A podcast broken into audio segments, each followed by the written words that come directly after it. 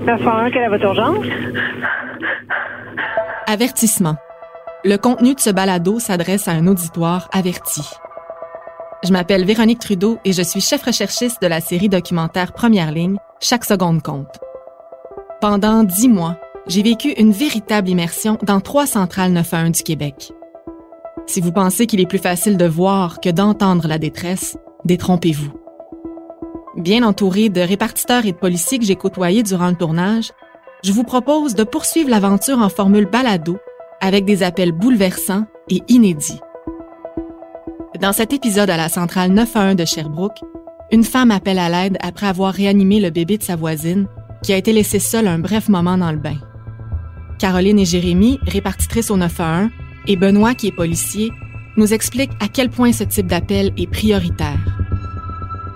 911, quelle est votre urgence? Oui, madame, euh, calme-toi un petit peu quand m'entendre, OK? Qu'est-ce qui se Il y a passe? ma, ma voisine d'en bas, là, qui a, elle a oublié son petit bébé. Elle a pas oublié son petit son bébé, il est resté dans l'eau, il a envalé de l'eau, puis là, elle me l'a apporté, il respirait plus. J'ai fait la, la réparation artificielle, mais il a bien de la misère à respirer. J'ai réussi à faire respirer de Oui, madame, on va, on va vous donner de l'aide. Restez avec moi, d'accord? OK. Calme-toi, OK? Ton bébé a besoin de toi, bébé. On va y arriver, OK? Madame, je vais parler avant vous, d'accord? Oui. Service ambulance. Oui, c'est le 911. C'est un bébé qui a été trouvé dans un bain. Madame, attendez un petit peu, s'il vous plaît. Donc, madame, dites-moi exactement ce qui s'est passé. Il était dans le bain, puis son autre enfant, il a, il a, il a fait une crise. Elle a laissé le bébé dans le bain, puis il s'est comme noyé. Qu'elle me l'a était, sa connaissance, il avait les bleus, il respirait plus. OK, là, est-ce que vous êtes avec le bébé? Oui, j'ai fait la respiration artificielle, mais là, il y a bien de la misère. là. J'ai mis sur le côté, là, il y a bien de la misère. Quel âge a le patient? Il y a six mois, puis il y avait un, un aveuglement. Moi, c'est un petit garçon, une petite fille. Un petit garçon. Est-ce qu'il est réveillé? Ben, il y a les yeux ouverts, mais il y a bien de la misère. Je veux dire, est oui, mais très difficilement. Difficilement. Madame a OK. été capable, la Oui. voisine a été capable de faire la respiration. OK, donc vous me dites qu'il est sorti de l'eau, c'est ça? Absolument. Oui, il y a eu de l'eau qui est sortie de son nez quand j'ai fait la respiration. Oui, mais vous, vous l'avez sorti de l'eau? Ben, c'est pour moi, elle l'a le- monté, monté en haut, la madame, là. OK. Est-ce qu'il y a des blessures quelconques? Non, il n'y a pas de a blessures. Est-ce qu'il est complètement réveillé? Ah, il a les yeux ouverts. Est-ce qu'il réagit bien? Elle, dit qu'il n'y avait pas beaucoup d'eau. OK. Est-ce qu'il a- a réagit comme d'habitude, madame? Non, non, non, non. Non, Je connais pas beaucoup de bébés là. Je sais qu'il y a bien une il y a vraiment beaucoup de difficultés, là. Est-ce qu'il respire normalement? Un peu, mais il y a de la misère. Puis, Il y a de il y a, la- là, tu sais, il y a les, des bulles, de- des bulles, de- des bulles qui sortent de sa bouche, là. OK. Attendez-moi un instant. 923, merci. Contrôleur Bravo 21 pour un bébé possiblement noyé. Oui, Cap, je vais débarquer sur les lieux. Le bébé, pour l'instant, là, on a des pleurs, fait que ça va bien ici, là. Euh, Contrôle, c'est possible d'avoir un deuxième 104. On a vérifié l'état de la dame. là. C'est une dame, trentaine d'années, euh, état de choc.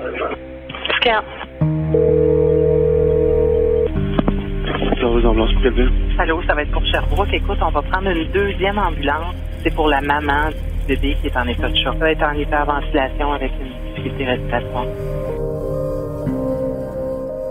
Caroline, c'est toi qui as pris cet appel-là. Qu'est-ce que ça fait de réécouter cet appel-là sans être en mode opérationnel, comme vous le dites vous-même? Et je savais que tu irais là. Euh, effectivement, c'est euh, c'est un recul. hein. On n'a pas le temps de penser à ça quand on reçoit l'appel. On a un travail à faire. On, on a des secours à envoyer. Fait que de l'écouter comme ça, je te dirais que ça me ça me shake un peu.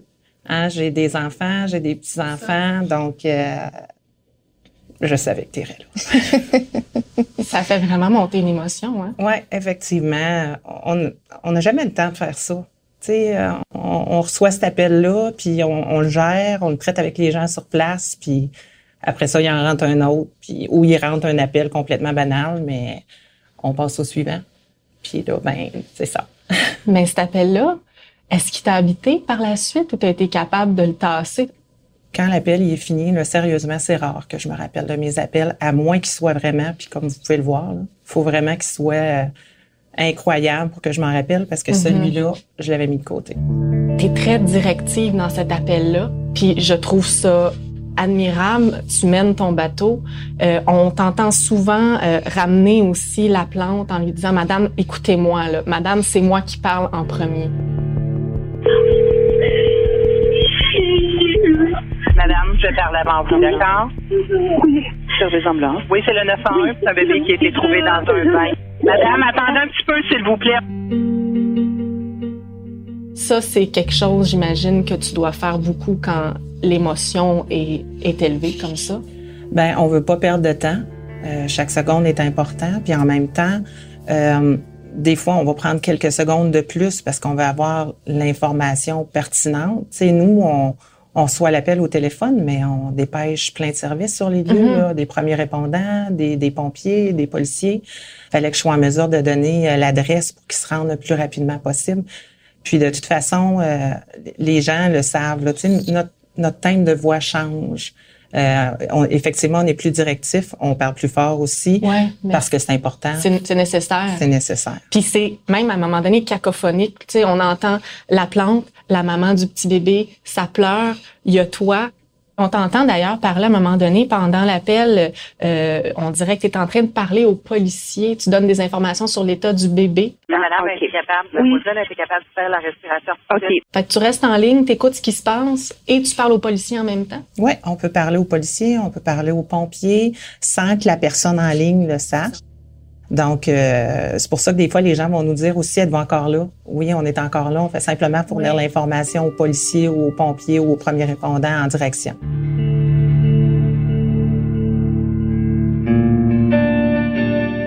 À un moment donné, dans l'appel, euh, sur les ondes, on t'entend Jérémy, je pense, euh, qui, qui, a- qui nous demande du renfort. Contrôleur Bravo 21 pour un bébé possiblement noyé. Oui, cap, je vais débarquer sur les lieux. C'est sûr que quand, quand on voit qu'une collègue a un appel difficile, euh, elle, pendant qu'elle s'occupe des ambulanciers, qu'elle s'occupe de gérer l'appel, nous, on peut envoyer des premiers répondants, on peut envoyer des policiers.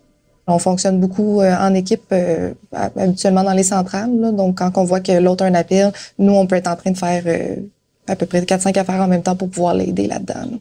Benoît, euh, sergent, donc tu es sur euh, la patrouille, tu es sur la route. Oui. Quand un appel comme ça entre sur les ondes, donc quand Caroline ou quand Jérémy euh, fait une demande comme quoi il faut rapprocher un véhicule euh, pour ce type d'événement-là, ça, j'imagine, c'est une très haute priorité. Comment vous vous répartissez ça? Est-ce que vous arrivez à 10 voitures? Est-ce que vous êtes... euh, Normalement, c'est le, le véhicule le, le- le plus proche qui est, qui est disponible, qui va se rendre sur l'appel. Puis souvent, il va y avoir un deuxième véhicule qui va aller en assistance. OK. La priorité là-dedans, c'est c'est le bébé qui est peut-être encore inconscient parce qu'on ne sait pas exactement. clair. là, C'est pas clair. Fait que nous, les informations qu'on reçoit sont très, très bonnes puis sont très bien euh, diffusées là, parce que on, la, la- charge émotive n'est pas transmise au premier intervenant. Là. Tu sais, Il y a vraiment une coupure puis c'est très, très bien fait. Fait que nous, après ça, on, on s'en va sur les lieux puis on se prépare un peu à- avec les informations qu'on nous a données. Qu'on s'attend à peut-être faire une réanimation sur un, un bébé. Euh, on s'attend à gérer des personnes en crise parce que c'est une situation de crise. Fait que le véhicule le plus proche disponible va se rendre sur les lieux. Souvent, un deuxième va se mettre en, en direction en assistance. Puis ensuite de ça, si on a besoin de plus de ressources, là, on va en demander. Puis dans ce cas-là, est-ce qu'on sait combien de véhicules étaient, étaient sur les lieux ou à quoi ça ressemblait? Y avait-tu euh, pompiers, ambulances, euh, euh, police? Oui, probablement. euh, Les policiers, là, c'est- j'ai essayé de, de, de voir, là, il y avait un, un véhicule euh, du haut là, qui, qui était, Qui était là. qui assigné sur l'appel, ça c'est certain. Ensuite de ça, les ambulanciers, euh, c'est évident. Il y a deux, deux ambulances qui ont été demandées. Euh, une ambulance pour gérer le bébé, puis une autre pour, pour gérer les... C'est ça, la maman qui était en état de choc. Euh, les pompiers aussi qui ont, qui ont été demandés comme premiers répondants. C'est le premier qui arrive sur les lieux qui va euh, tout de suite aller voir le bébé, puis euh, s'assurer de son état, faire des manœuvres s'il y a des manœuvres à faire. Qu'est-ce qui est arrivé au petit bébé? Est-ce que vous le savez? Est-ce que vous avez cherché à le savoir?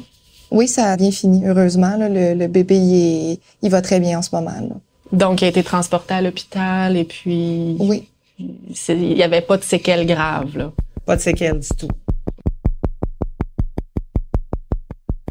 Benoît, quand on entend ce genre d'appel-là sur, euh, sur les ondes, là, des très jeunes enfants, des bambins, euh, j'imagine que la tension monte. Est-ce que c'est, est-ce que c'est un appel qui est traité différemment? par vous? Euh, c'est sûr, ça vient nous chercher. Là. On, garde la tête froide quand même, mais euh, oui, c'est certain que le niveau d'urgence, il est plus élevé que, que d'autres appels. Là. quand c'est des enfants qui sont inconscients, puis tout ça, on, le sait. C'est des appels qu'on prend très au sérieux. On, c'est des, des, ça arrive, c'est, des choses qui arrivent quand même assez régulièrement. Vraiment? Puis on, puis on en a des histoires moi, personnellement, j'en ai pas vécu, mais j'ai des collègues qui sont allés sur des bébés euh, dans des piscines, tu sais, des, des enfants qui tombent dans des piscines. Des noyades. C'est vraiment pas des, des appels euh, qu'on aime, là, vraiment pas, mais euh, oui, il y a un niveau d'urgence là, qui embarque. Vous faites tout ce que vous pouvez faire humainement, puis vous en faites déjà énormément. En tout cas, moi, quand je vous écoute, Caroline, Jérémy, préposé au 911, Benoît, sergent pour la police de Sherbrooke, j'ai le sentiment qu'il y a des sentinelles qui veillent sur nous jour et nuit, puis c'est franchement rassurant. Merci vraiment pour votre travail, puis merci de nous avoir levé le voile euh, sur cette histoire. Merci. À la Merci. Première ligne, chaque seconde compte le balado est une production Hyperzoom en collaboration avec Cube Radio et Québecor Contenu. Au montage et mixage sonore, Michel Marié. Un merci spécial au service de police de Sherbrooke pour sa précieuse collaboration. Vous avez aimé ce balado? Pour encore plus d'histoires vraies, abonnez-vous à la chaîne Moi et compagnie.